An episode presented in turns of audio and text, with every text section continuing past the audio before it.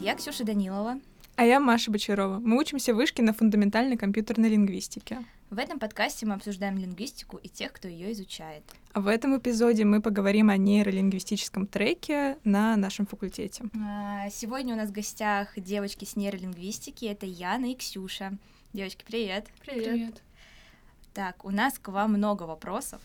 Во-первых, а, давайте начнем с самого начала. Как вы пришли в лингвистику? Яна, расскажи, пожалуйста. Ну, не знаю, когда я была маленькая, в классе в пятом, я любила читать всякие научно-популярные книжки про, там, про алфавит или еще про что-нибудь. Вот. Потом я, правда, хотела стать филологом и писать комментарии ко всяким романам, как Лотман. Но что-то пошло не так. Потом я решила, что это очень скучно. И, в общем, в 10-11 классе я взяла всерос и выбирала уже поступать, куда можно поступить без экзаменов.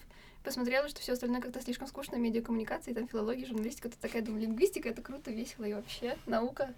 И пошла сюда, А все рос по какому предмету? по русскому. Круто. Нет, ну еще ладно, я еще писала традиционку, и там лингвистические задачки самодостаточные, которые тоже весело. Вот, поэтому я решила, что, наверное, этим заниматься все-таки будет интереснее, чем всем остальным. Здорово, Ксюша, а ты? В школе в классе седьмом я с класса седьмого я начала участвовать в олимпиадах по русскому языку. У меня неплохо получалось, и потом э, моя преподавательница по русскому языку предложила мне участвовать в лингвистических олимпиадах. Но я тогда не думала серьезно о лингвистике, мне просто нравилось решать какие-то интересные задачи и все. Вот, потом я случайно наткнулась на программу Фикла, вот, почитала про это и подумала, что это супер интересно, и вообще это то, что мне нужно, и как здорово, что такое вообще существует. Мы с Ксюшей теперь все знаем про Олимпиады после предыдущего выпуска, да? Да. Здорово. А как вам вообще учеба на лингвистике? Расскажите, не знаю, как э, вам понравились первые два года обучения и почему вы выбрали именно нейротрек? Мне кажется, он самый загадочный и звучит очень круто. Нейролингвистика. И самый новый. Да. Ну как, первые два года, не знаю, там были всякие общетеоретические предметы, фонетика, морфология, синтаксис, типология, вот это все. Это местами было довольно интересно. Но я просто не люблю синтаксис. Э, Вот эти все штуки ужасно сложные, деревья скучные и вообще. Вот. Как я выбрала нейротрек? Ну, во-первых, потому что я уже где-то к концу первого курса решила, что этот трек самый интересный из всех, которые есть. Правда, потом, после второго курса, когда это надо было все выбирать, я очень долго думала, что вот непонятно какая-то штуковина, и вроде как э, теоретически звучит так солидно, а компьютерный это значит, что можно потом пойти, не знаю, айтишником работать и вот это все. Вот, но потом я посмотрела на программу, решила, что все-таки на нейротреке самая интересная программа, а от теоретического она отличается буквально тем, что на теоретическом второй язык, а у нас вот всякие наши нейропредметы. Я решила, что в целом не то чтобы как-то я не смогу заниматься тем, что звучит солидно, как теоретическая лингвистика после этого. Вот, но все равно я считаю, что наш трек самый лучший. Реклама нейролингвистики. Выбор по сердцу. Прикольно. Ксюша, ты? Ну, на первом, втором курсе мне нравил, нравилась теоретическая лингвистика. А, компьютерная тоже в целом было интересно, но потом к нам как-то пришли сотрудники из Центра языка и мозга и рассказали про айтрекинг и вообще рассказали, чем они занимаются. Я подумала, что я очень хочу там работать, и вообще, что э, какие крутые исследования они делают, и вообще как круто, что можно язык э, не только как-то в теории смотреть, а с помощью каких-то методов, каких-то программ брать, обрабатывать и видеть это все в каких-то циферках, потом анализировать.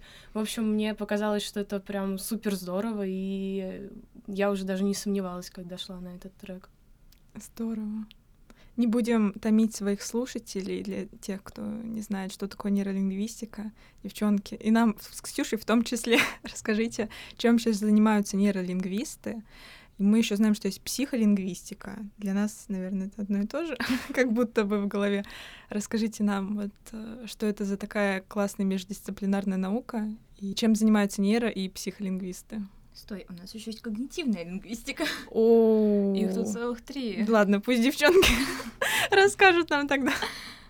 Ну, вообще нейролингвисты, они изучают язык с помощью методов нейронаук. Ну, то есть, если простыми словами, то в целом просто связь э, между языка и мозга. Вот. То есть пытаются заглянуть в мозг с помощью какой-то аппаратуры типа ЭГ, э, картирования, мега. Ну, а психолингвисты скорее занимаются связью сознания и языка. То есть э, проверяют какие-то теории лингвистические с помощью более таких поведенческих методов, да? Ну, я, я, не знаю насчет сознания. Я знаю, что нейролингвистика смотрит напрямую на работу мозга.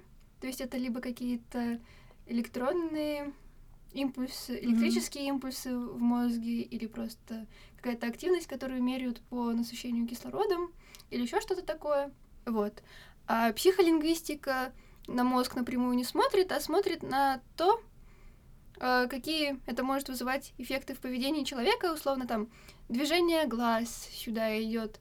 А, когда делают эксперимент, когда человек просто нажимает на кнопочку слово это или не слово, когда человеку включают запись, он просто смотрит на картинки. Вот это все психолингвистика.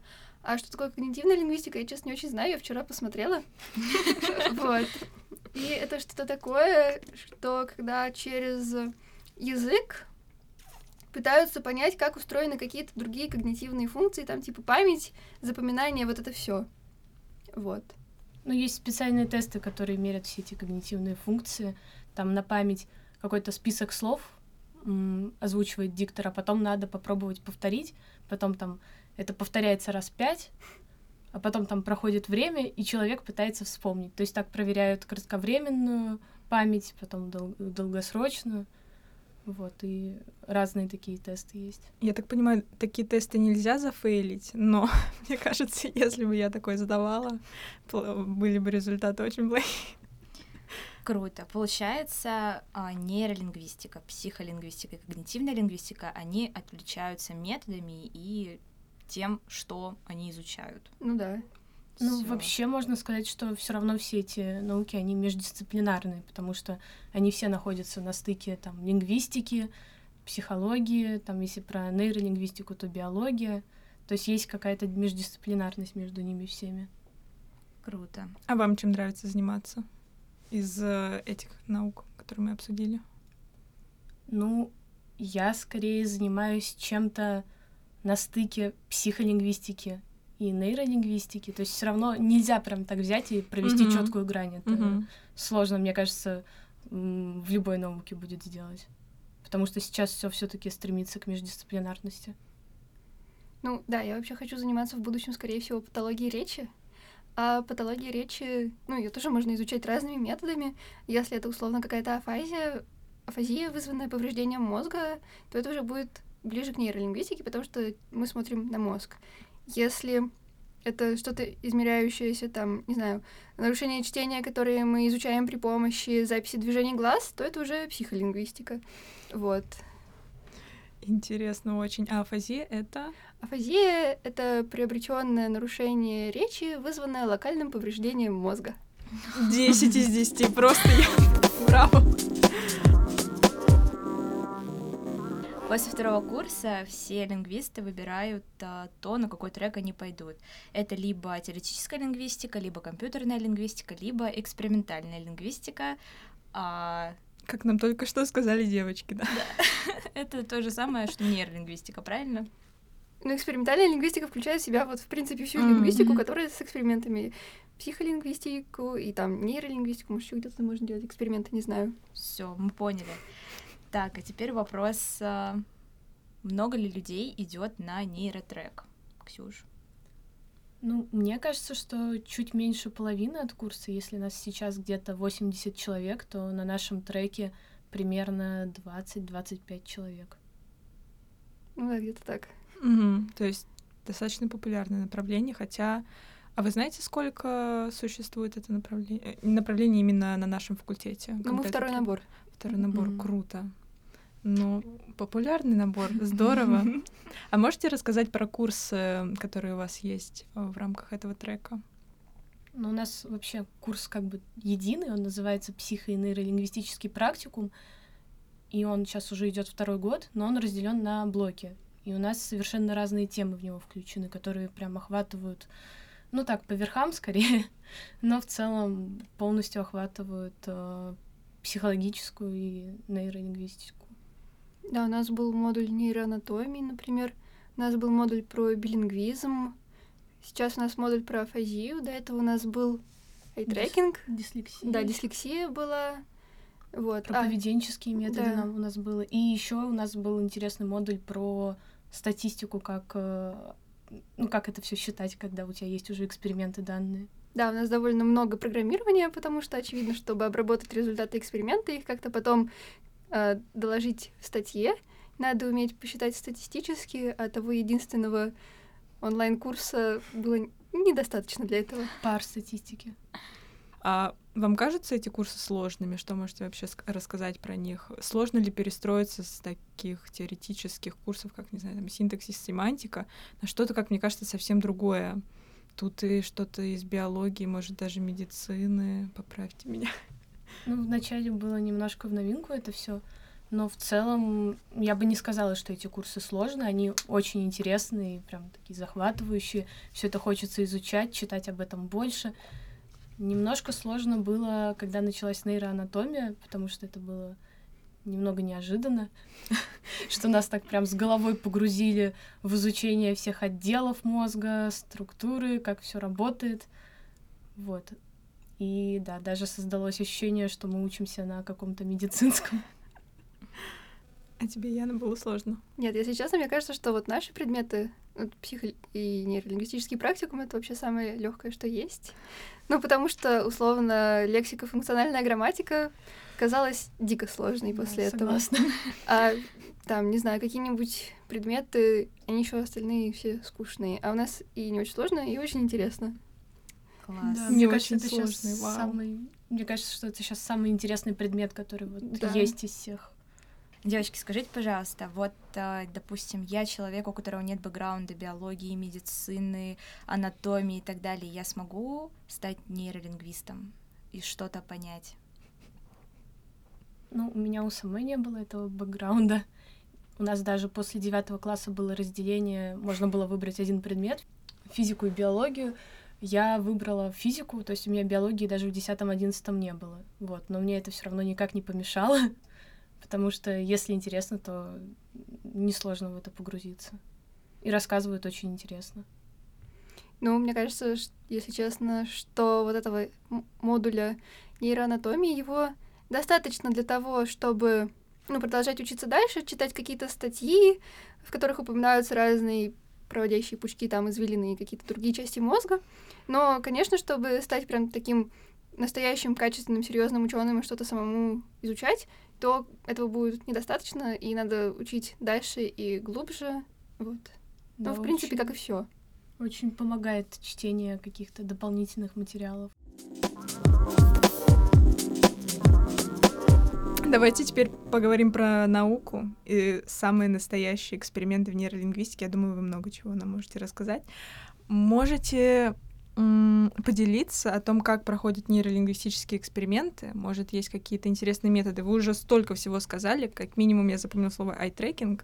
Вот, может, э, что-то поподробнее про интересные методы, которые используются для проведения нейро- и психолингвистических экспериментов?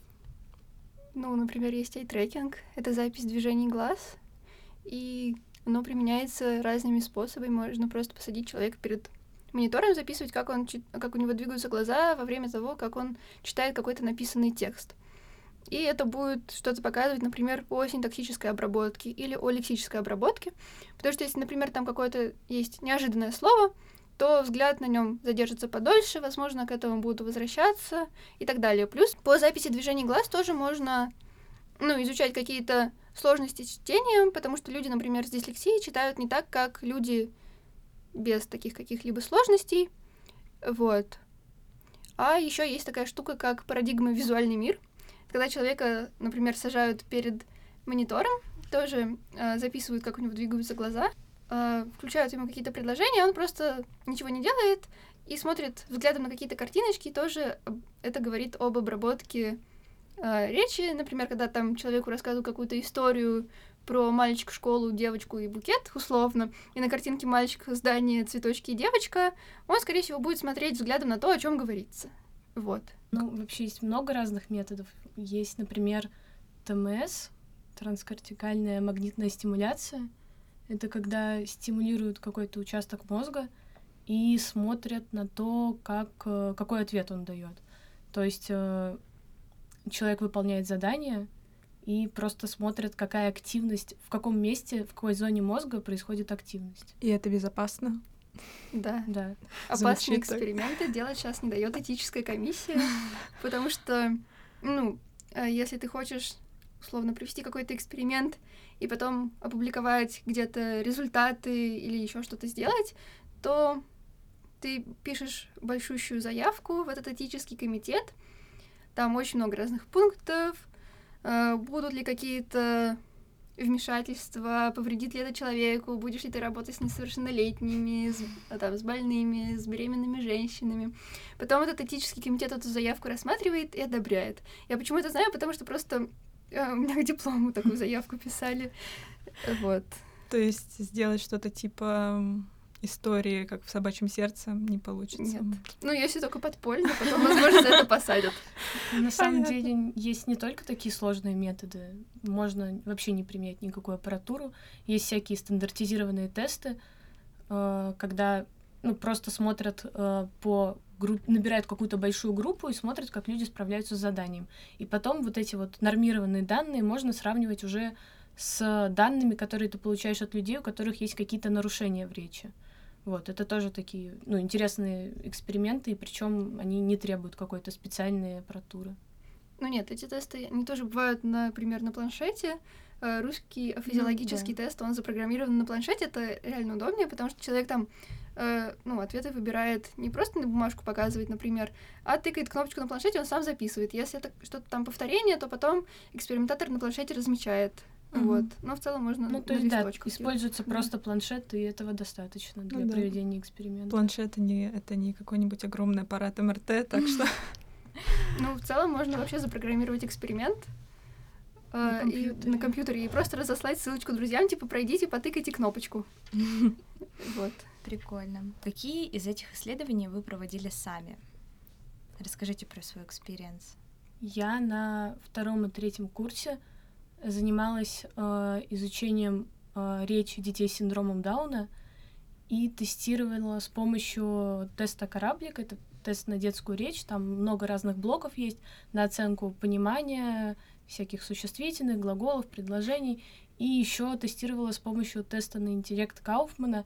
Он очень нравится детям, потому что там Э, ну, не про... Планшет тоже нравится детям, потому что они уже очень так приучены это все делать, потыкать кнопочки. Для них это как какая-то игра, а не выполнение какого-то сложного теста. Вот, это здорово.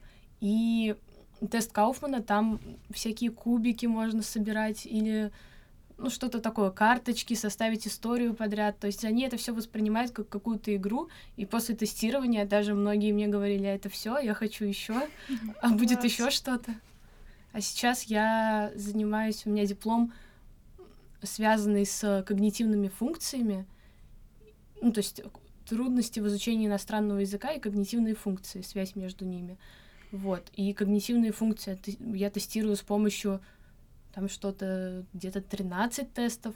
Но на самом деле это все занимает час. И, как я уже говорила до этого, вот тест на память, когда список слов человек повторяет, или там на эмоциональный интеллект тест, где человек смотрит фильм и потом выражение, по выражениям лица или что-то вот подобное тоже отмечает эмоции. Вот, то есть я еще не делала каких-то экспериментов, где бы принимала, при- применяла сложную аппаратуру. Сложная аппаратура — это когда вот эти электроды, или как их называют? Вот электроды это. ЭЭГ, да, шапочку такую надевают, гелем заливают.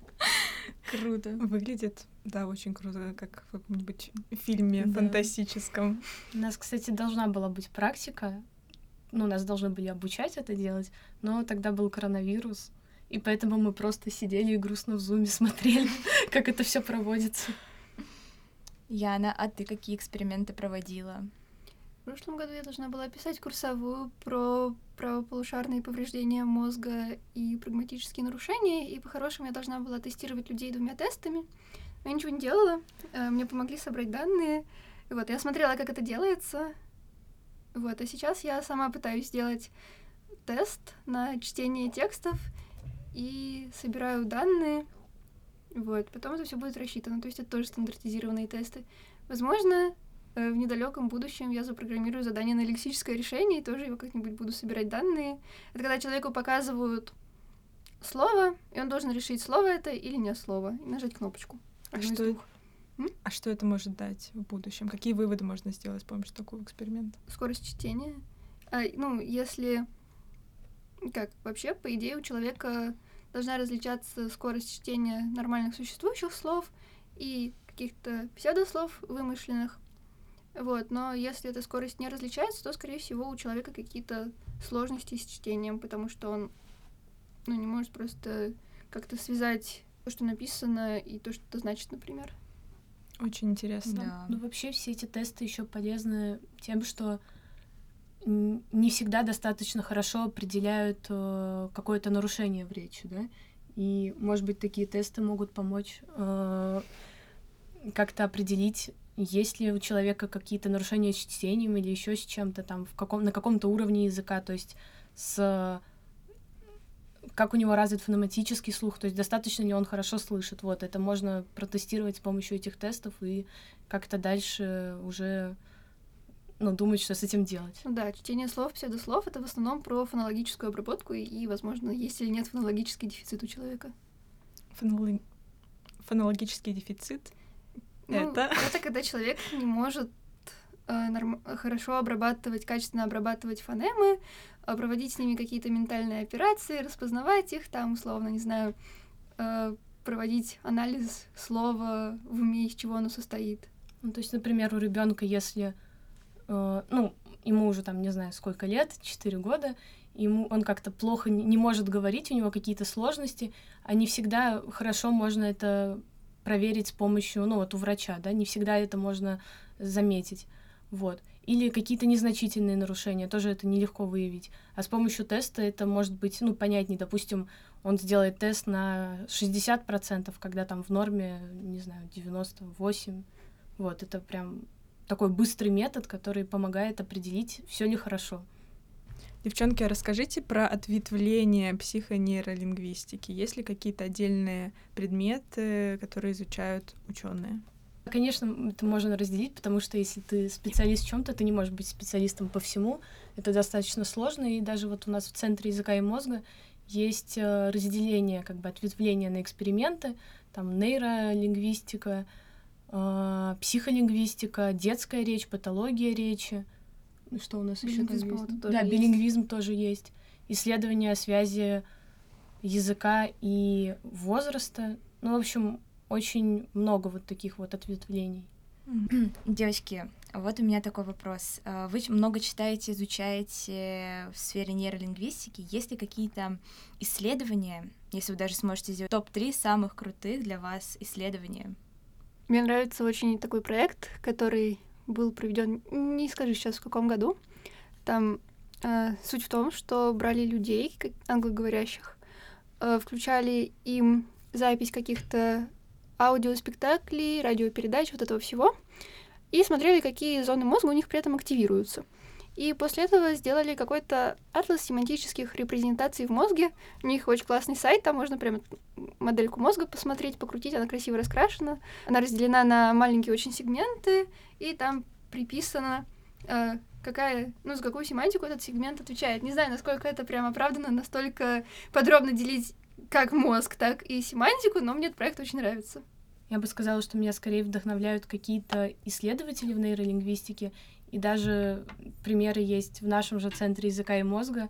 Э, Директор нашего центра, которая привезла в Россию м, аппарат, который позволяет во время операции делать картирование мозга, когда вырезают какую-то опухоль. Вот. Мне кажется, что это очень круто, когда какие-то вот исследования, они помогают э, улучшать жизнь и вообще как-то вот э, развивать э, не, то- не развивать не только лингвистическую область, но и вот в врачебном деле. Картирование мозга это когда у человека, ну, в нашем мозгу есть э, разные отделы, которые отвечают за какие-то функции. Вот. И когда у человека есть опухоль, и ее надо вырезать. Если это делать как бы вслепую, ну просто вот нейрохирург будет вырезать и все, то потом могут возникнуть проблемы с речью. То есть человек может вообще потом не заговорить, или у него какие-то функции в принципе отпадут. И поэтому сейчас делают э, картирование мозга. Это когда э, человек во время операции его пробуждают, то есть он в сознании. Нейрохирург э, во время операции он наклеивает такие маленькие ярлычки прямо на мозг, когда нейролингвист, э, он тестирует человека и смотрит, какие какие функции у него за что отвечают. То есть нейрохирург, он делает стимуляцию, ну, там, нажимает на, какой-то, на какую-то часть мозга. Ну, нажимает, да. он дает туда электрический Да, да, импульс. электрический импульс, да, то есть он стимулирует кусочек мозга, вот, и в это время человек, например, разговаривает, и у него начинаются, э, у него как-то структура предложения летит, или он начинает путать звуки в словах. И понятно, что вот эта зона у него отвечает за конкретную вот эту функцию. И тогда там как бы вот такую, такой ярлычок наклеивают, и хирург как-то вот эту зону немножечко обходит. В общем, это помогает сохранить речь человеку, чтобы у него после операции все было, ну, как и до нее, и никак это не повлияло. Круто. Ну, на самом деле картировать мозг можно и условно на закрытом черепе, потому что картирование — это ну, грубо говоря, просто определение, какая часть мозга за что отвечает. Вот. Ну да, как карта мозга. А, просто фантастика. Я сейчас сижу еще представляю это Да. как какой-нибудь фи- фильм, правда. То есть на настоящей операции с хирургом может находиться лингвист. Да, и, ну правда это сейчас в России не слишком часто происходит, потому что мало людей, кто этим занимается, но у нас как раз вот сотрудники из Центра языка и мозга это делают, и в Нижнем Новгороде я знаю, что такое проходит. Вот, и это прям, да, здорово. Это Очень круто. У меня даже мурашки по коже пошли. Девчонки, вы уже сказали, что нейролингвисты могут присутствовать на операциях и помогать даже делать операции. А какой еще вклад, например, могут э, делать нейролингвисты и в науку, и в какую-то повседневную жизнь? Допустим, вы уже говорили про тесты. Я так понимаю, эти тесты могут внедряться, может, даже в больнице, в поликлинике, и благодаря этим тестам можно быстро э, эффективно определить, что, не знаю, у ребенка какие-то наблюдаются проблемы, да? Как могут э, результаты исследований применяться в реальной жизни и помогать, например, людям? Они действительно могут применяться для какой-то диагностики каких-либо нарушений. Не то чтобы это происходило очень широко, не знаю почему, наверное, потому что это сложно, но условно у человека происходит инсульт, и по-хорошему ему надо дать быстрый тест на афазию, когда у него буквально там занимает минут шесть это все, и смотрят э, в первом приближении, какие функции языка у него нарушены. Потом происходит какая-то, не знаю, реабилитация этого человека, и после этого ему по-хорошему тоже надо восстанавливать речь, если она нарушена. И тоже существует достаточно много разных тестов. Например, русский физиологический тест — это э, проверяются нарушения, там, не знаю, синтаксиса, фонетики, семантики, вот этих всех уровней. И еще есть э, тест прагматических способностей, когда смотрят на э, то, как человек воспринимает речь в контексте, может ли он распознавать метафору, может ли он распознавать иронию. Вот, это все очень полезно. А, что еще? Ну, еще можно корректировать дислексию, тоже полезно. Вот. С научной точки зрения тоже можно применять для опровержения или, наоборот, поддерживания каких-либо теорий. Ну вот тот же айтрекинг, про который мы говорили, он используется в маркетинге, потому что, ну, и даже есть такие исследования, когда там смотрят, куда человек на какие полки смотрит, на какое место, или нам показывали эксперимент с вождением, то есть как часто человек смотрит, куда он смотрит чаще, на навигатор, там вот реклама, когда всплывает, или на рекламу, которая на столбах вдоль дороги. Вот, и там выяснилось, что вот эта реклама, которая вдоль дороги, на нее не особо обращают внимание и больше смотрят на то, что ну, на то, что в телефоне всплывает. Вот, если говорить про детей, то ну, тесты хороши тем, что стандартизированные тесты. Что такое стандартизированные? Это когда уже они прошли какую-то э, какую-то норму, то есть собрали большое количество людей, и уже понятно, на какой процент э, справляются дети. То есть там у них со стопроцентной точностью они выполняют задание или 90%. Вот. И если ребенок справляется, ну, прям заметно там ниже, то понятно, что вот эта область у него как-то немножко страдает, и можно это развивать. И даже вот в исследовании, которое я проводила с детьми с синдромом Дауна, э, я потом отсылала родителям расшифровку, то есть как дети справились, на сколько процентов, и мне говорили, что это очень полезно, потому что они потом показывали это своим логопедам и с кем занимаются, и потом как раз делали больше вот упор на развитие какого-то конкретного уровня языка. Очень интересно. А что насчет билингвов? Ну, я не думаю, что изучение билингвов как-то э, ведет к каким-то практическим результатам. Ну, их изучают, потому что это дает что-то для науки, для понимания, как два языка сосуществуют в одном мозге. Что, ну, опять же, для билингвов нужны специальные тесты при афазии, потому что э, билингвальная афазия работает, афазия у билингвов работает не так же, как у монолингвов, и хорошо было бы восстанавливать оба языка у человека, если они нарушены. Вот. И даже во время операции, я знаю, иногда спрашивают, какой язык вы хотите, как бы, какой у вас в приоритете, какой вы хотите сохранить. Вот этот или вот этот, потому что тестировать два языка одновременно может быть сложно, и это будет очень долго. Вот, и иногда даже вот спрашивают, или какую вы функцию хотите сохранить. Или там, допустим, если для вас важно Э, например, ругаться матом, то могут спросить, хотите ли вы, чтобы это у вас осталось. Нам просто рассказывали про это. За это отвечает отдельная часть мозга, за то, чтобы ругаться матом? Или как это отслеживается? Я не думаю, что за мат отвечает конкретная часть мозга. Ну, нет, условно, если человек скажет, что ему очень важно играть на флейте, то во время вот этого пробуждения во время операции будут э, смотреть, какие части мозга критически важны для этого. Его, правда, будут просить играть на флейте, стимулировать какие-то части мозга и, по возможности, не затрагивать те, которые отвечают за какие-то там движения пальцев, губ, еще чего надо для флейты. Ну, в основном тестируют только речь. Вот, это уже какие-то более такие, я думаю, исключительные случаи. Лежит на операционном столе, играет на флейте, при этом ему вырезали часть мозга. Вау, здорово. И он находится в сознании при этом всем. Какой-то цирк. Девочки, какие есть перспективы у человека, который закончил нейротрек, и чем вы конкретно хотите заниматься дальше? Ну, я скорее пока что хочу остаться в науке, вот, и дальше развиваться в этой области. Но я думаю, что да, вот как мы уже сказали, можно как-то в нейромаркетинге участвовать в каких-то фирмах, разрабатывать какие-то теории, ну, как это применяется на практике, посмотреть, как человек э, с помощью того же трекинга, на что он больше обращает внимание. В общем, я думаю, что много применений есть.